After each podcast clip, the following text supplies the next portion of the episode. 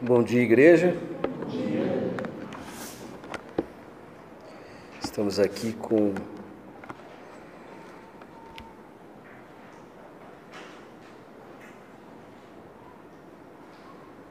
Acho que ainda não foi.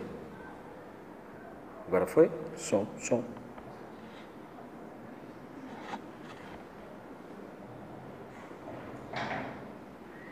Bom, eu vou dando continuidade, acho que agora chegou.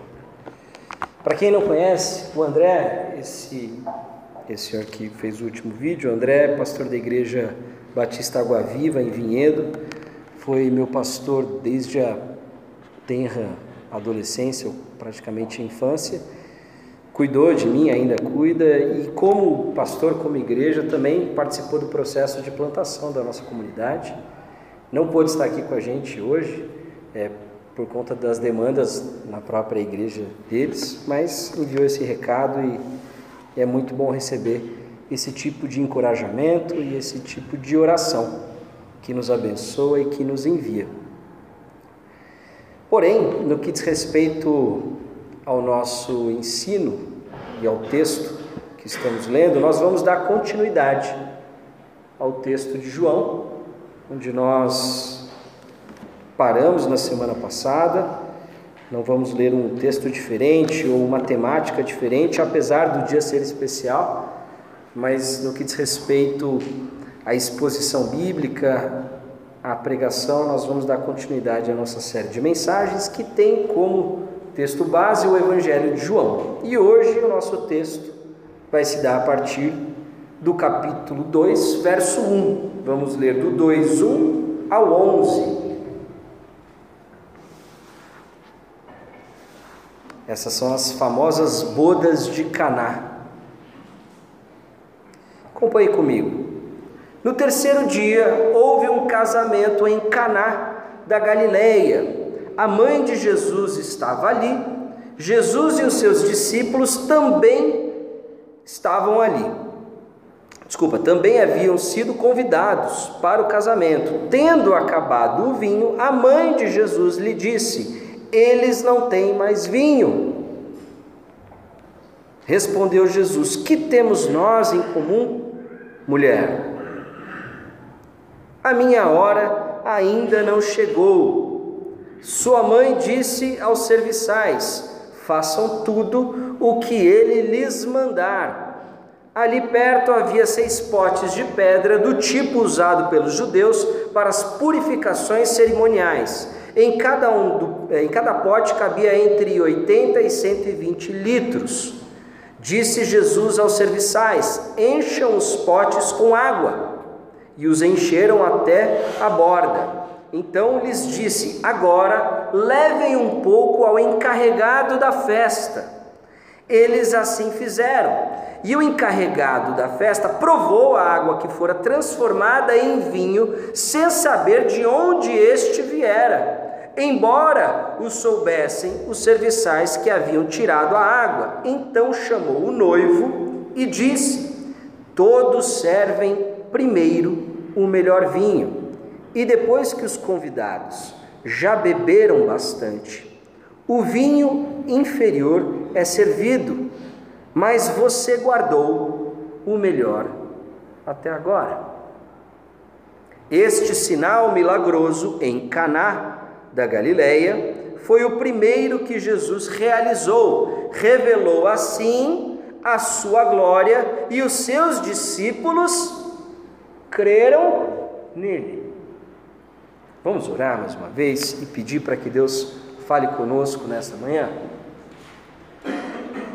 Senhor nosso Deus e Pai, nós clamamos pela tua intervenção, intervenção operada pelo teu Santo Espírito. Nós clamamos para que o teu Santo Espírito, nessa manhã, desobstrua os caminhos que levam ao nosso coração e que o Senhor fale conosco. Que o Senhor nos provoque, que o Senhor nos confronte, mas acima de tudo, que o Senhor nos transforme. Tendo como referencial o teu filho Jesus queremos ser feitos, moldados à semelhança dele. Opere, Senhor, poderosamente em nosso meio. É o que te pedimos, no nome poderoso, no nome santo do Senhor Jesus Cristo. Amém.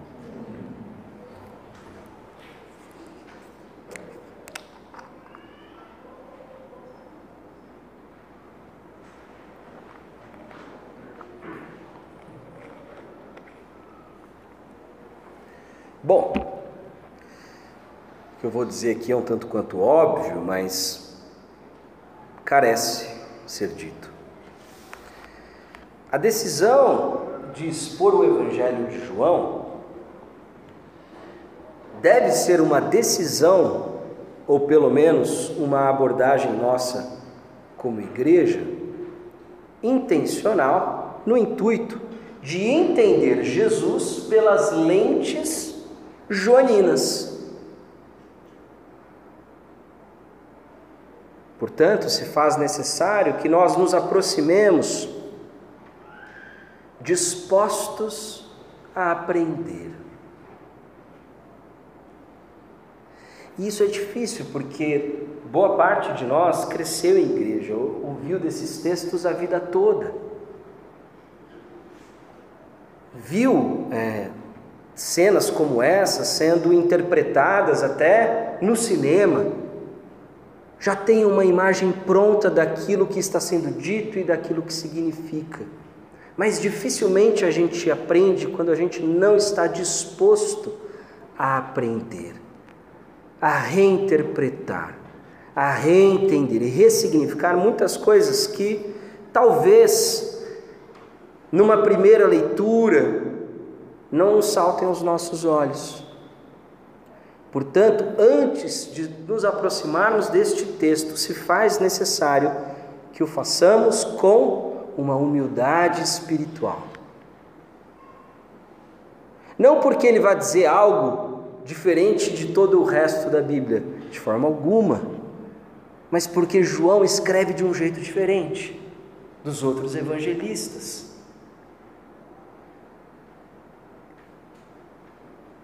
Ele escreve de uma outra maneira, ele pertence quase que a um gênero literário diferente, distinto dos outros. Por isso que quando você coloca os evangelhos que nós chamamos de sinóticos, Mateus, Marcos e Lucas, que são semelhantes entre si, ao lado do evangelho de João, parece que existem até contradições, embora não hajam contradições, existem é, diferenças, distinções com respeito ao gênero literário, a maneira como organiza alguns dos episódios e o porquê organiza desta maneira. João é muito intencional naquilo que ele está fazendo. O registro que ele faz da vida de Jesus não é um registro aleatório que vai acontecendo, que ele vai escrevendo à medida que ele vai lembrando de algumas coisas. Não. Ele decidiu escrever um documento, porque entendia que aquilo deveria ser preservado. Talvez ele não tivesse consciência do quão preservado seria e por quanto tempo, mas ele sabia que este era um texto fundamental, que não deveria ser tratado de forma banal. Por isso, ele escreve com todo o cuidado. Como disse no domingo passado, devemos levar em consideração que a narrativa é apenas a casca daquilo que está sendo exposto. Devemos considerar outras camadas que estão ali presentes, que são apenas sinalizadas. João vai deixando pistas para que nós possamos entender mais profundamente do que entenderíamos num simples relato. Por isso, devo dizer a vocês logo de cara, a palavra que nós vamos encontrar no Evangelho de João, que é usada para designar os milagres de Jesus, essas atuações sobrenaturais não é a mesma palavra que nós encontramos nos outros evangelhos. A palavra que aqui está no verso 11 e que vai ser usada ao longo de todo o evangelho é a palavra sinal. O sinal, diferente de uma pura e bruta demonstração de poder, ele não é um fim em si mesmo.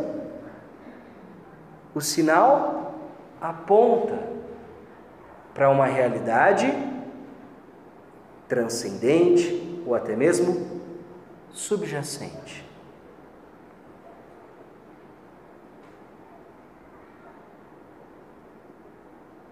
Jesus está realizando um milagre ou um tipo de, de sinalização miraculosa. Mas tem mais aí. A gente poderia simplesmente olhar para esse texto e tirar aplicações como: nossa, Jesus gosta tanto de casamento que escolheu fazer o seu primeiro milagre em um. Pode ser. Pode ser. Não, não sei se é isso que João está querendo nos mostrar aqui. Ou poderíamos simplesmente olhar e falar: está vendo? Olha que Jesus tinha o poder de transformar água em vinho, ele é muito poderoso. Sim, ok, mas e daí? Porque este evangelho, e a gente vai ver isso especialmente lá no final, João deixa claro: escrevi essas coisas para que vocês creiam que Jesus Cristo é o Filho de Deus. Esse evangelho foi escrito unicamente com este propósito, para que vocês creiam. Tudo o que está narrado, descrito aqui, tem um propósito claro para que vocês creiam que Jesus Cristo é o Filho de Deus. Sem dúvida alguma, você realizar um sinal milagroso, como do episódio em questão, ou até mesmo outros, curas, é, exorcismos, de fato aquilo poderia é, e naturalmente chamaria, como o fez, chamaria atenção para o próprio Jesus. Mas a questão do Evangelho de João, ela, é um, ela vai além, ela é um pouco mais profunda que isso. Não é apenas determinar que Jesus era o Messias esperado,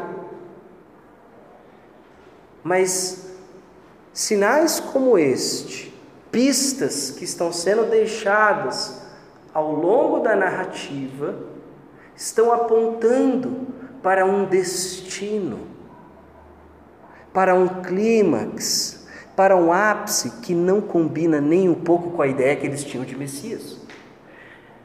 Não é simplesmente provar que Jesus é o Messias. Messias eles tinham toda semana um novo. É que a gente que está lendo isso depois de dois mil anos parece algo é, muito distante e assim, o Messias como um evento é, enfim, um evento extraordinário. Jesus é um evento extraordinário. Agora, a existência de pseudos ou pessoas que se intitulavam Messias era coisa mais comum, tinha um por semana. Não era assumir sua identidade messiânica. Mais do que isso, era revelar essa identidade messiânica, só que ao mesmo tempo frustrar a expectativa da própria vinda do Messias. Por isso que este, como João coloca no verso 11, este sinal milagroso em Caná da Galileia foi o primeiro que Jesus realizou. Em grego, a palavra que está aqui é o arqué, que pode ser primeiro no sentido de ordem, mas pode ser também primeiro no sentido de princípio.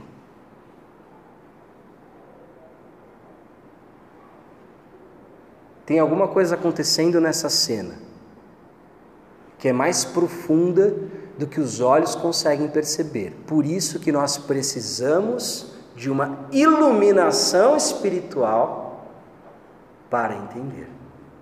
E não à toa, olha o que ele diz no verso 11: Este sinal milagroso em Caná da Galileia foi o princípio ou o primeiro é, que Jesus realizou, revelando assim a sua glória, e os seus discípulos creram. Lembrando que o crer aqui tem uma conotação de entendimento. Os discípulos entenderam um pouco mais além, um pouco mais a respeito do que era essa missão messiânica de Jesus. Quem não lembra, Messias, vindo do aramaico Machia, significa literalmente ungido, que era um título é, monárquico, um título dado, é, na maioria das vezes, ao rei, mas embora que com algumas exceções para profetas e sacerdotes, mas sem dúvida alguma era aquele que tinha sobre si o Espírito do Senhor. E este título foi sendo passado de geração em geração com a expectativa da volta de um rei da linhagem de Davi. Naturalmente, a expectativa do povo judeu nessa época era de um Messias que os libertasse do jugo romano, do império romano, da opressão romana. E é exatamente essa expectativa que Jesus vem frustrar. Por isso que os sinais dele não são apenas sinais que demonstram que ele tem poder, não é o fim em si mesmo, eles são sinais. Ou seja, eles apontam não apenas o seu caráter messiânico, mas para os termos nos quais ele vai descortinar essa realidade e mostrar que de fato ele não é apenas Messias, mas também Filho de Deus. Porque não necessariamente eram a mesma coisa nesse contexto. Para a gente é, a gente sabe que o Cristo é o Filho de Deus, porque você nasceu, seja no ambiente evangélico ou católico, você aprendeu isso. Jesus Cristo é Filho de Deus. Então a gente sabe que, aliás, Cristo é, é Messias em grego, então, Jesus, o Messias, é o Filho de Deus, a gente sabe disso, porque a gente já nos foi apresentado esse Jesus dessa maneira. Mas eles não sabiam que o Messias poderia ser muito além do que eles esperavam.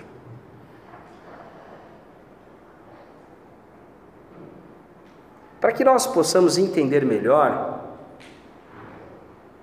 esse texto, precisamos dar atenção a estas pistas. Por exemplo, é estranho, é estranho, se você pensar comigo agora, você há de concordar. Quando você usa a expressão num evangelho, seja Marcos, seja Mateus, Lucas ou João, quando você diz, ou no contexto cristão de forma geral, quando você diz, no terceiro dia, você pensa no quê? Você pensa na ressurreição. Você não pensa apenas que é um terceiro dia. Claro, se a gente lê corrido, sem o interesse de entender por que, que cada palavra está aqui, a gente pode passar batido, mas quando eu digo para você em voz alta, no terceiro dia, naturalmente o seu internamente você completa. Jesus ressuscitou. Terceiro dia é um dia especial. Não à toa a igreja e o cristianismo, a cristandade, optou pelo domingo como sendo o nosso sabático. Diferente do judaísmo que manteve no sábado, por que o domingo? Porque Jesus ressuscitou ao domingo. Então, isso já chama a atenção já nos mostra que existem símbolos que estão permeando esta narrativa. No terceiro dia houve um casamento. Interessante que o texto não diz quem é o noivo nem quem é a noiva. Ele considera que essa informação é irrelevante. Mas nós sabemos que está acontecendo um casamento no terceiro dia. Em Caná, na Galileia, A mãe de Jesus, eu vou dar algumas informações mais culturais, até para entender um pouco do contexto, e depois a gente começa a se aproximar mais dos símbolos que estão aqui presentes. Em Caná da Galiléia, a mãe de Jesus estava ali. Jesus e seus discípulos também haviam sido convidados para o casamento. Tendo acabado o vinho, a mãe de Jesus lhe disse: Eles não têm mais vinho. Bom, para que Maria chegue a Jesus e fale isso, significa que ela provavelmente estava um tanto quanto envolvida com este casamento. Ela não era apenas uma convidada, ela deveria ser próxima da família. E ela chega a Jesus com este pedido: acabou o vinho. Obviamente, você deve imaginar que não era o plano que o vinho acabasse. Porém, o que talvez você não saiba é que acabar o vinho num casamento na Judéia, nesse contexto histórico, não era apenas uma coisa chata, era uma grande vergonha para os anfitriões. Aliás, isso é até documentado, são, são questões históricas. Há processo entre famílias por causa disso, a família da noiva processou a família do noivo porque deixou acabar o vinho e isso foi uma vergonha para a família. Para vocês entenderem o nível de escândalo que seria. O casamento acontecia ao longo de sete dias. O casamento era uma festividade que durava uma semana, não era apenas um dia como nós fazemos. Aquilo era uma grande vergonha. E Maria chega para Jesus pedindo, de certa forma, expondo esse problema. Normalmente, a gente já, porque conhece, sabe quem é Jesus, a gente já, de certa forma, entende que ela está falando o seguinte: ó, acabou, faz aquele seu milagre lá e resolve esse problema. Mas isso não necessariamente, tá? Não, não parece, aliás, que é isso. Até porque, provavelmente, a essa altura do campeonato, Maria já era viúva e Jesus era o filho mais velho, não casado. Portanto, ele era o homem da casa, né? Ele era o homem para quem Maria recorria com seus problemas, com suas dificuldades. E talvez ela não esteja aqui pedindo por um milagre, ela esteja apenas mostrando um problema e indo para quem ela sempre corre quando tem um problema para o seu filho mais velho, para o homem da sua casa. E é interessante a resposta que ele dá a ela. Que temos nós em comum, mulher? Esse mulher no português soa um tanto quanto desrespeitoso. Na, provavelmente ele falou isso em aramaico, não teria essa conotação de desrespeito, mas seria impessoal. Não seria desrespeitoso, mas seria impessoal. Jesus já começa a traçar uma linha para que agora ela entenda. Vamos lembrar o que a gente já estudou nos últimos domingos, ou seja, Jesus foi batizado por João Batista, o céu abriu, veio o Espírito Santo, vocês estão lembrados? Veio uma voz do alto que disse que esse é o meu filho amado, filho em quem tenho prazer. Ele começou, ele inaugurou o seu ministério público. Ele não é mais o filho da Maria ou o filho do José. Ele agora inaugura o seu ministério. E aqui ele traça uma linha. Existem algumas possibilidades de tradução para essa frase, nenhuma delas a gente pode é, bater assim com, com convicção, cravar que essa é a melhor tradução, mas essa é uma tradução razoável e ele diz o seguinte: olha, o que temos em comum, prezada, cara mulher.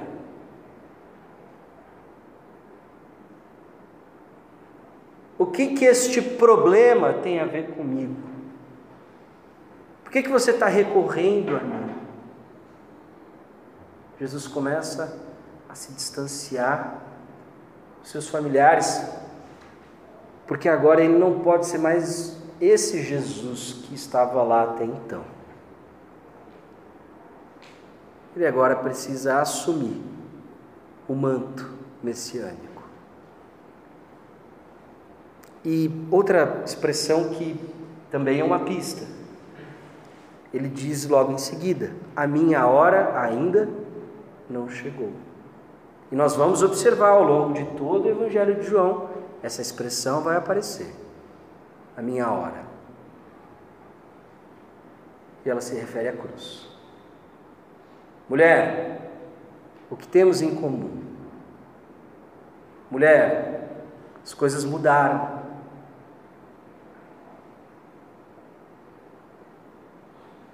Mas a minha hora ainda não chegou. Não é a hora da revelação plena daquilo que eu vim fazer. Ainda não é o momento onde vou revelar tudo aquilo que eu preciso revelar. Sua mãe disse aos serviçais, de forma insistente, ela deixa de falar com ele e agora ela vai falar com os serviçais. E com eles ela diz o seguinte: façam tudo o que ele mandar. Ali perto haviam seis potes, havia seis potes de pedra do tipo usado pelos judeus para as purificações cerimoniais. Essas talhas de pedra usadas para as purificações cerimoniais. Hoje você entra em qualquer lugar, tem um álcool em gel para você limpar a sua mão. Isso é um tipo de purificação. A diferença é que naquela época o lavar dos pés, o lavar das mãos, eles tinham uma conotação de purificação espiritual. Não à toa que pegavam no pé de Jesus, porque lembram um episódio, um outro episódio que não está aqui, porque ele não lavou as mãos. E aí Jesus diz: Mas o que é impuro mesmo?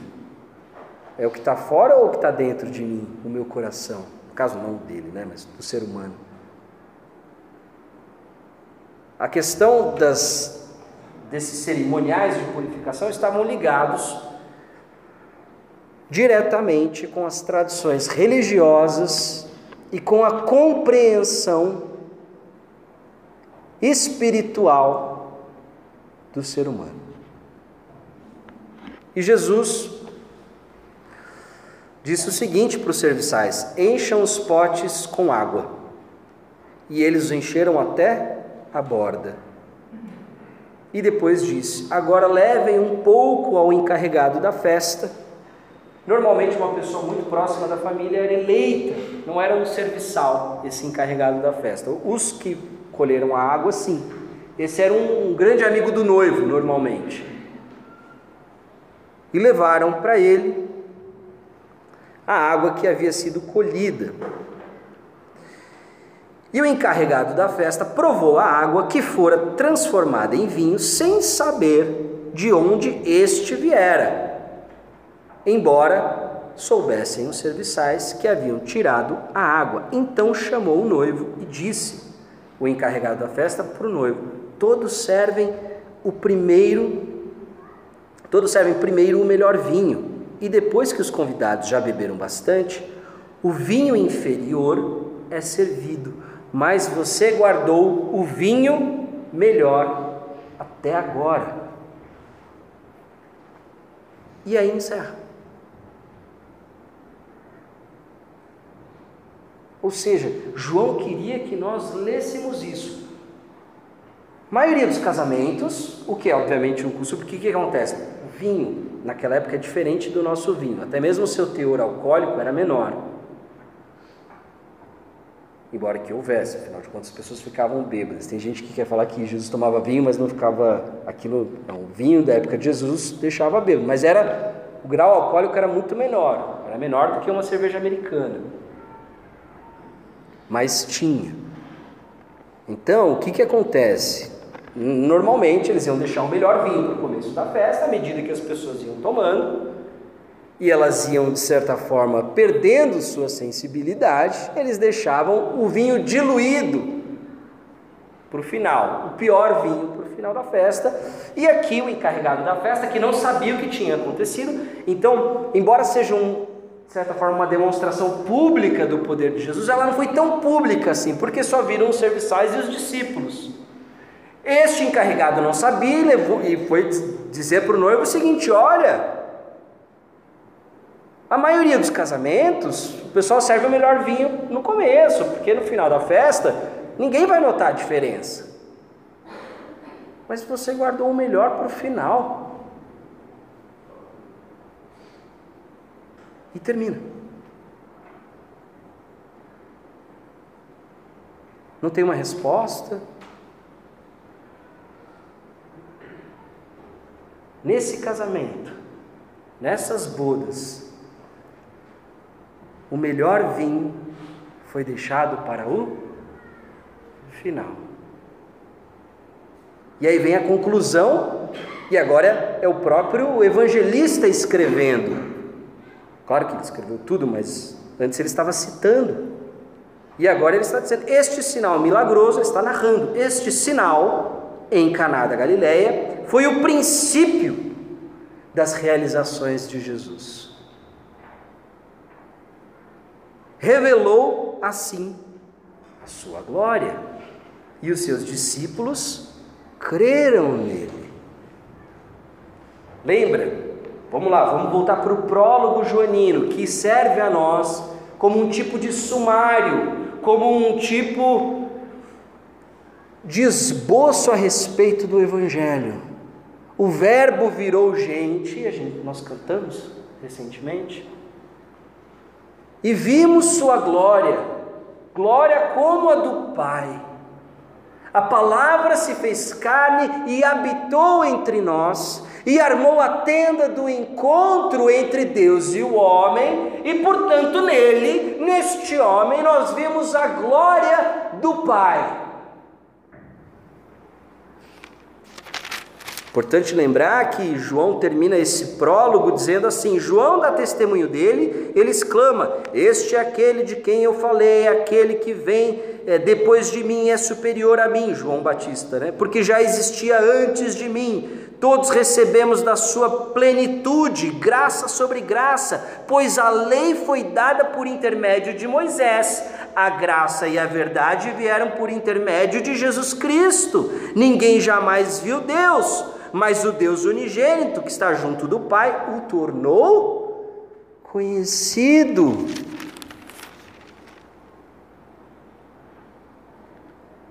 Toda a narrativa de João vai explicar esses versos, vai explicar, vai materializar estes princípios teológicos. Jesus está se revelando, mas ele não está revelando só que ele tem poder, ele está revelando quem ele é, ele está revelando quais são os traços e os detalhes e as orientações da sua missão, os termos em que ele vai realizar a sua missão divina, o seu chamado messiânico. Vocês lembram? O que, que Jesus usa para brindar a nova aliança? Uma taça de vinho.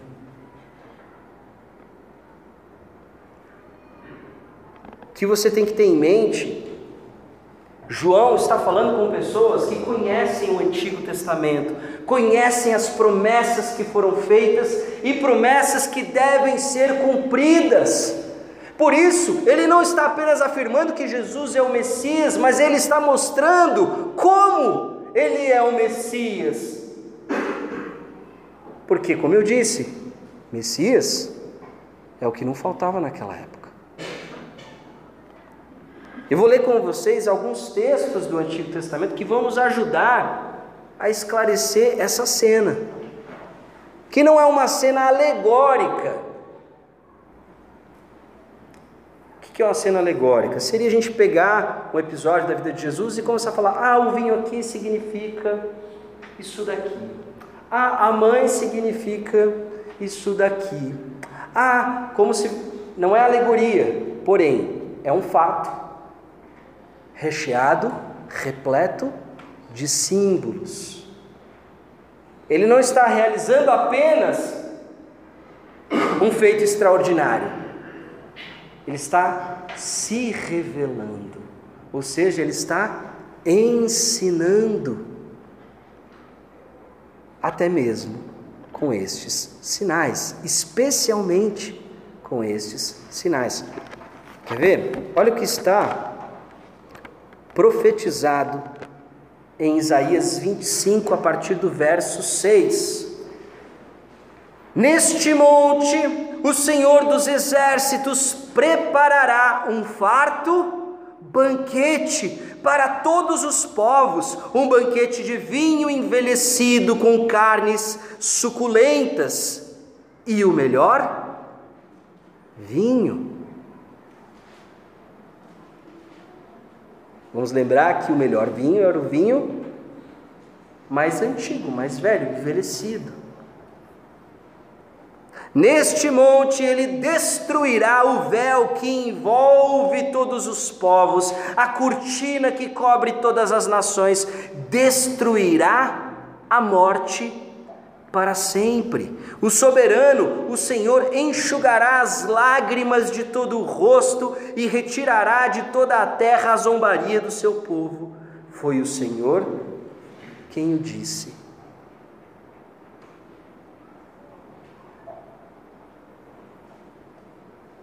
O dia do Senhor, as promessas do Senhor, são ilustradas desde o Antigo Testamento como um banquete, onde ele servirá o melhor vinho e destruirá para sempre a morte. Mais para frente um pouco, em Jeremias 31, a partir do verso 31. Deus falando por intermédio de Jeremias a respeito dessa nova aliança que Jesus celebra com a taça de vinho, na qual ele diz: Este cálice é o meu sangue. Verso 31: Estão chegando os dias, declara o Senhor, quando farei uma nova aliança com a comunidade de Israel e com a comunidade de Judá. Não será como a aliança que fiz com seus antepassados, quando os tomei pela mão para tirá-los do Egito, porque quebraram a minha aliança, apesar de eu ser o Senhor deles, diz o Senhor. Esta é a aliança que farei com a comunidade de Israel depois daqueles dias, declara o Senhor. Porei a minha lei no íntimo deles e a escreverei em seus corações. Serei o Deus deles e eles serão o meu povo. Ninguém mais ensinará ao seu próximo, nem ao seu irmão, dizendo: Conheça o Senhor porque todos eles me conhecerão, desde o menor até o maior, diz o Senhor.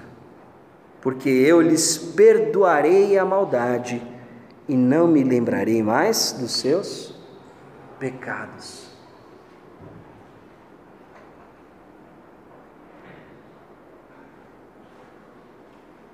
Esse é o sinal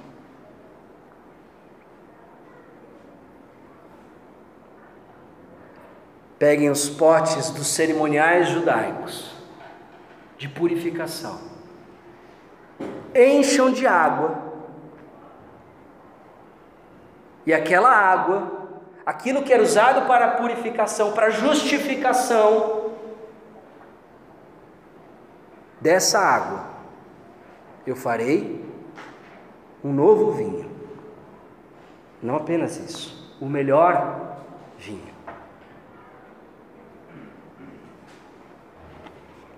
Olha o que Deus fala por meio do profeta Ezequiel.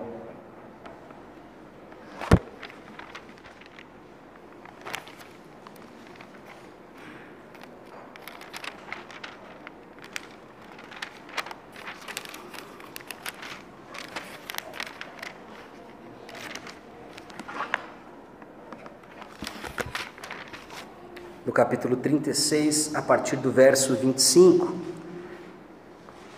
Aspergirei água pura sobre vocês e ficarão puros. Eu os purificarei de todas as suas impurezas e todos os seus ídolos. Darei a vocês um coração novo e porei um espírito novo em vocês. Tirarei de vocês o coração de pedra e lhes darei um coração de carne. Porei o meu espírito em vocês e os levarei a agirem segundo os meus decretos e a obedecerem fielmente as minhas leis. Sem mais rodeios. Esse episódio em Caná das bodas em Caná não era ainda a hora de Jesus. Não era a hora dele revelar tudo o que ele precisava revelar. Mas ainda assim, se ele pudesse fazer alguma coisa, isso seria repleto de significado. Não apenas para revelar que ele tem poder, porque um bruxo teria poder, um mago teria poder. Aliás, se vocês bem lembram, os magos do Faraó também transformaram água em sangue.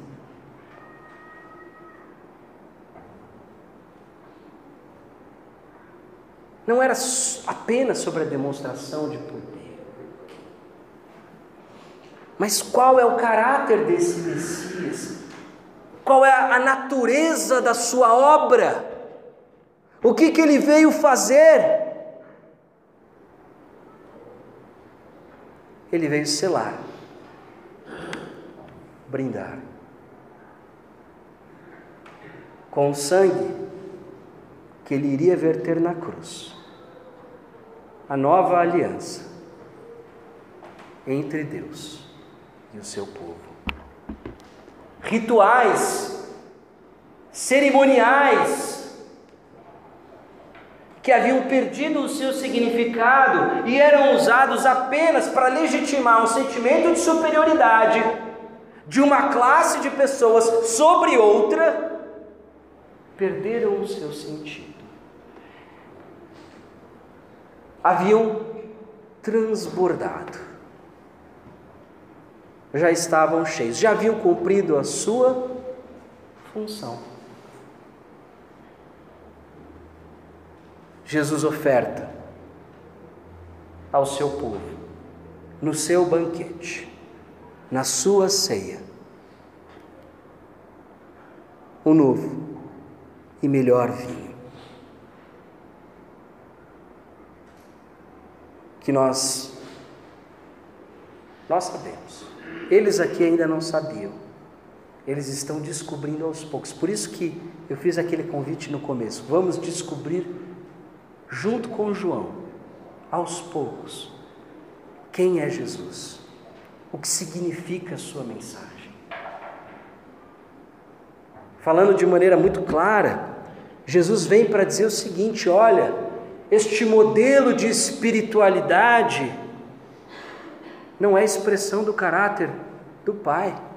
Essa distorção, esta aliança já foi quebrada.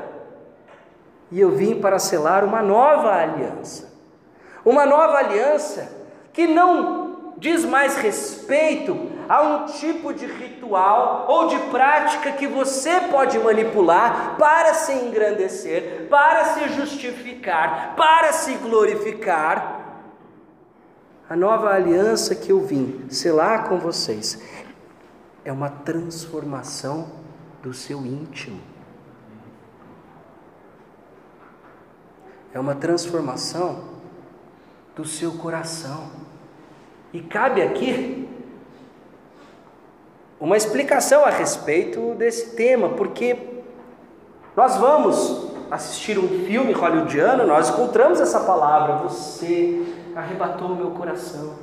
Nós escutamos músicas que dizem algo nesse sentido. Portanto, quando nós lemos a palavra coração na Bíblia, a gente pensa nisso, nessa sede dos sentimentos, das emoções. Mas o texto bíblico trata o coração de uma outra perspectiva. O coração, para o homem bíblico, seja no Antigo, seja no Novo Testamento, é a sua bússola religiosa, é aquilo que dirige a sua vida. Lá estão as suas emoções, é claro, lá estão os seus sentimentos, é claro, mas lá também está a sua vontade, suas decisões e suas crenças mais profundas, crenças das quais, na maioria das vezes, você nem faz ideia. Por isso que o autor de Provérbios vai dizer que o coração humano são águas profundas. Por isso que descobrir a Deus é descobrir a si mesmo. Por isso que quando as pessoas vêm conversar comigo e falam, não, mas eu sou assim, eu sou assim, eu falo, cara, você nem sabe o que você é. Numa boa, você nem sabe. Mas não é porque você não sabe que você é burro ou, ou, ou, ou tem algum problema. Não é isso. Você não sabe porque nós só nos conhecemos plenamente à medida em que nós vamos conhecendo a Deus. Essa é uma premissa básica, especialmente deste Evangelho. É uma premissa básica do Novo Testamento, porém, especialmente deste Evangelho.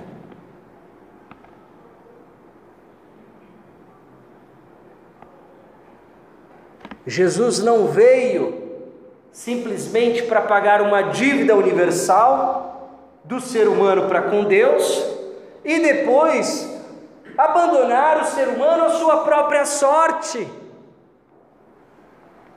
Sem ele é o Messias, sem ele é aguardado, ele é esperado. O problema é que as pessoas não vão entender os termos da sua realidade messiânica, porque elas esperam um libertador político, porque nós sempre esperamos um tipo de intervenção divina para resolver os nossos problemas mais imediatos e pontuais, ah, não é?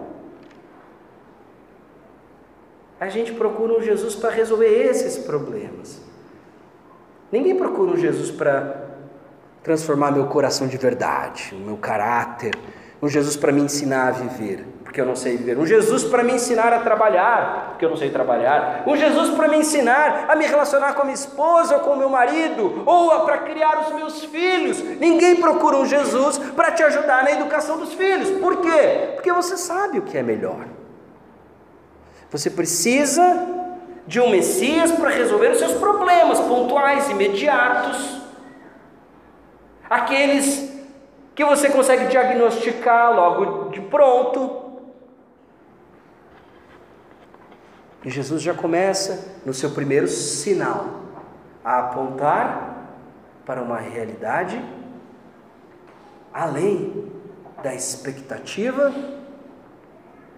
daqueles homens e mulheres daquele tempo. Isso é importante dizer, porque, embora nós não tenhamos este império romano nos oprimindo, nós temos os nossos problemas, os nossos sonhos, os nossos anseios, e nós achamos que Jesus existe para atender a estes anseios, a essas demandas que são geradas por nós. Aliás, nós até brigamos com Deus quando Ele não atende.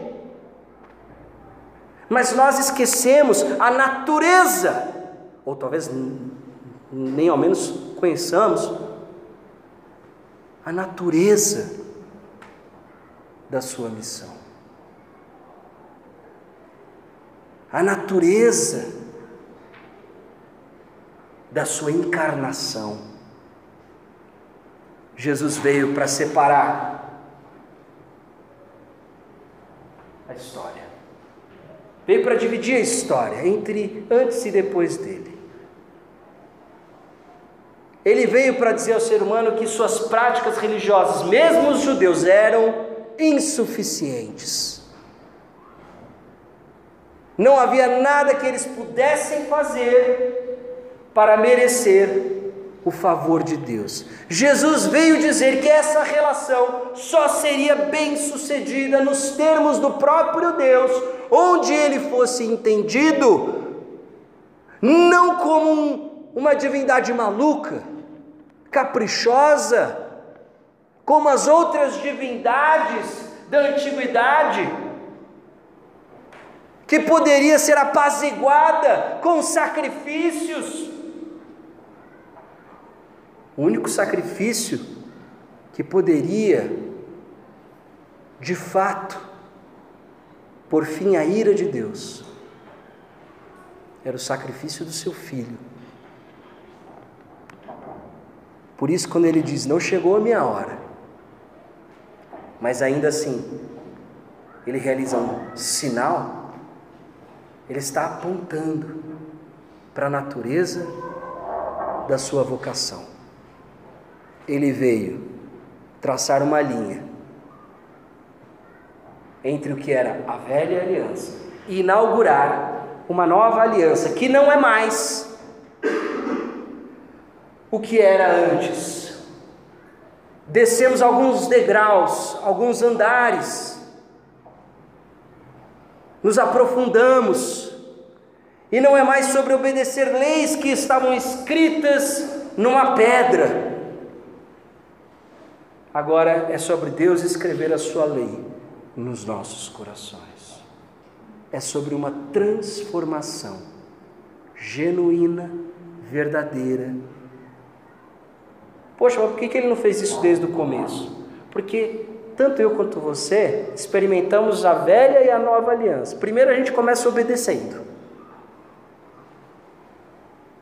O que você tem que fazer? As pessoas às vezes me procuram e é é meio frustrante, tanto para elas, para mim já não é tanto, estou acostumado. Porque eu coloco o texto bíblico e falo, é isso, você tem que fazer isso. Mas, mas, mas eu estou numa dificuldade, eu não sinto isso, eu, eu acho que meu coração me manda fazer outra coisa, então. Por isso, você tem que obedecer. O ser humano enquanto engatinhava na sua infância histórica, foi tutelado pela lei. Mas essa lei tinha um propósito. E é através do Espírito Santo de Deus, que é o porquê Jesus tem que subir ao Pai, e a gente vai ver isso lá para frente. Se eu não for, o Paráclito não vem. Esse Espírito Santo deve agir nos nossos corações para nos transformar em uma nova criação. O tema dos primeiros capítulos de João, o tema que está nas entrelinhas, é a criação. Aliás, é importante nós lembrarmos disso, no batismo de Jesus, o que, que nós temos naquela cena? Nós temos o Logos encarnado, o Pai falando e o Espírito voando sobre o que? Sobre as águas. É a mesma cena da criação.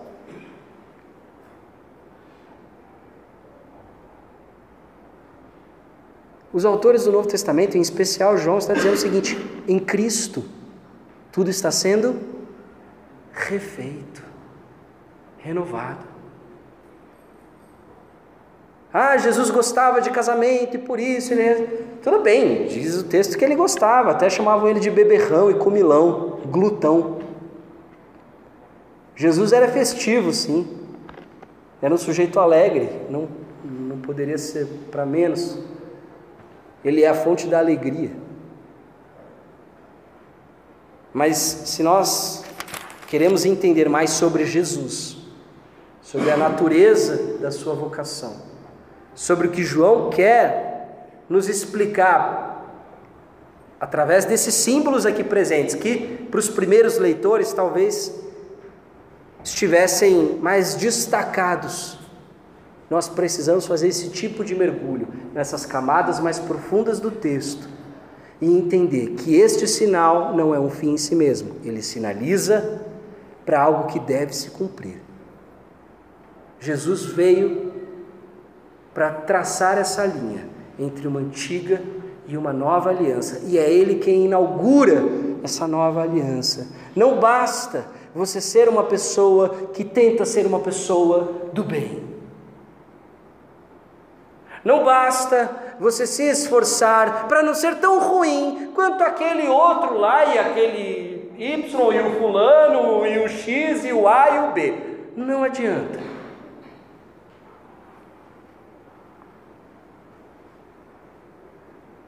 Ele veio para que eu e você tenhamos vida em abundância. Outro texto que a gente vai ler aqui. Em outras palavras, o que nós temos antes de Jesus não é vida em abundância. Paulo vai dizer que nós estávamos mortos nos nossos pecados e transgressões. O verdadeiro doador da vida é o Logos, é a palavra que se fez carne, é o princípio criador do mundo. A missão de Jesus não é simplesmente pegar um cetro, sentar num trono e falar: Eu sou o rei, olha os meus poderes, olha os meus superpoderes. Por isso que nós somos tão diferentes dele precisamos aprender com ele. Porque nós, no lugar dele, faríamos exatamente isso. Exibiríamos, não à toa que a tentação de Satanás para com Jesus é para que ele revele todo o seu poder, mas afastado da sua missão.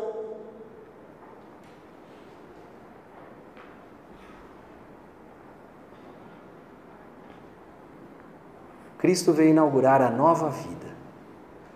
Nova vida que nós celebramos em especial ontem, com batismos. Esse é o símbolo do batismo. O descer as águas e o retornar significa morrer e nascer novamente. É um símbolo, mas que significa isso? Nós, em especial, aqui não acreditamos que seja mágico. Alguma coisa mágica aconteceu naquele momento. Nós não entendemos dessa forma, entendemos que é um símbolo. Porque essa transformação, ela só pode ser comprovada quando você frutificar. É a imagem que a Bíblia usa para descrever o amadurecimento espiritual. E o frutificar, ele acontece do dia para a noite? Alguém aqui gosta de plantar? Acontece do dia para a noite? Você vai, você plantou e no dia seguinte tem fruto? Precisa de tempo? O amadurecer também. O amadurecer espiritual precisa de tempo. Por isso que Paulo, quando vai explicar a maturidade espiritual, ele, ele chama aquilo de fruto do Espírito. Jesus veio para inaugurar essa nova aliança. Isso que nós celebramos aqui todo mês não pode ser o ritual como de purificação automático. Nem pode ser o tipo de ritual que faz você pensar que você é superior a alguém espiritualmente, porque os bem-aventurados são os falidos, os quebrados espiritualmente, não os soberbos. Isso que nós celebramos aqui o sangue de Jesus que foi vertido na cruz em seu favor, em meu favor, inaugura uma nova aliança, onde nós estamos sendo transformados não de fora para dentro, como era o ritual de purificação, mas de dentro para fora. A nova aliança é um coração transformado onde Deus escreve nesse coração os seus preceitos e a sua lei, onde Deus introjeta o seu Santo Espírito. Você agora é dirigido por um coração transformado. A sua bússola espiritual não são mais os seus desejos carnais, as suas cobiças, os seus ídolos. Por mais que você ainda seja assediado pela velha criatura, o crente que goza dessa maturidade espiritual, do fruto do Espírito, consegue identificar esses deuses, esses ídolos, que disputam pelo teu coração, que disputam por este lugar. Portanto, Jesus revelar a sua glória não era só mostrar que ele tinha acesso a um poder sobrenatural. Revelar sua glória é revelar a natureza da sua missão.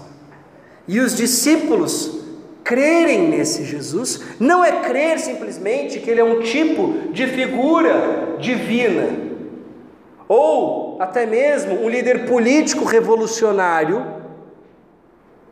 Crer em Jesus significa, aos poucos,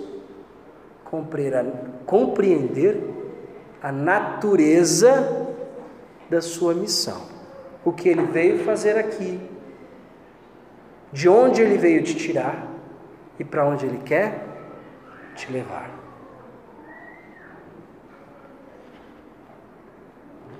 Mas não se esqueça, essa ainda não é a hora dele.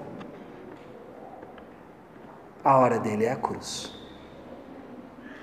Temos bastante tempo até lá, mas vocês vão perceber que sutilmente toda a narrativa de João vai apontando para esse destino. Que é onde de fato o filho do homem será levantado e nós veremos o céu aberto e os anjos descendo e subindo. Conforme ele ele próprio diz no texto que a gente leu domingo passado. Mas é diferente da expectativa. É diferente da expectativa daqueles que o receberam. Por isso que o prólogo vai dizer, João no seu prólogo vai dizer,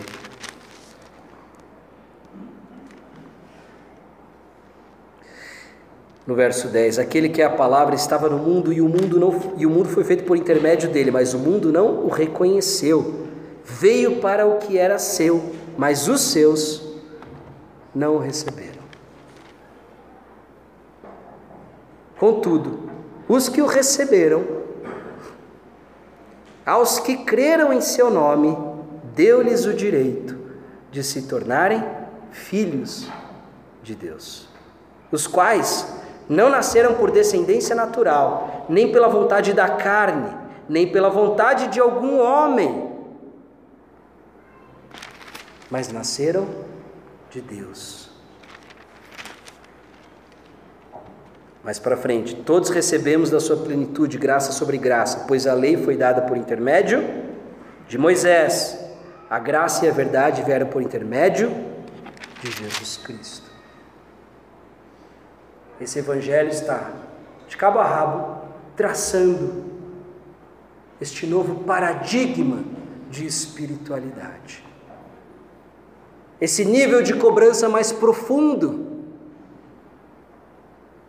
não é menos duro, como alguns pensam. Ah, não, o Antigo Testamento era muito duro. Pelo contrário, a nova aliança exige muito mais, porque ela exige uma transformação interior. Paulo vai dizer que não adianta você abrir mão de toda a sua fortuna, doar aos pobres. Isso feito sem amor não vale de nada. É uma transformação interior. Isso vem por meio da obediência? Vem, é claro.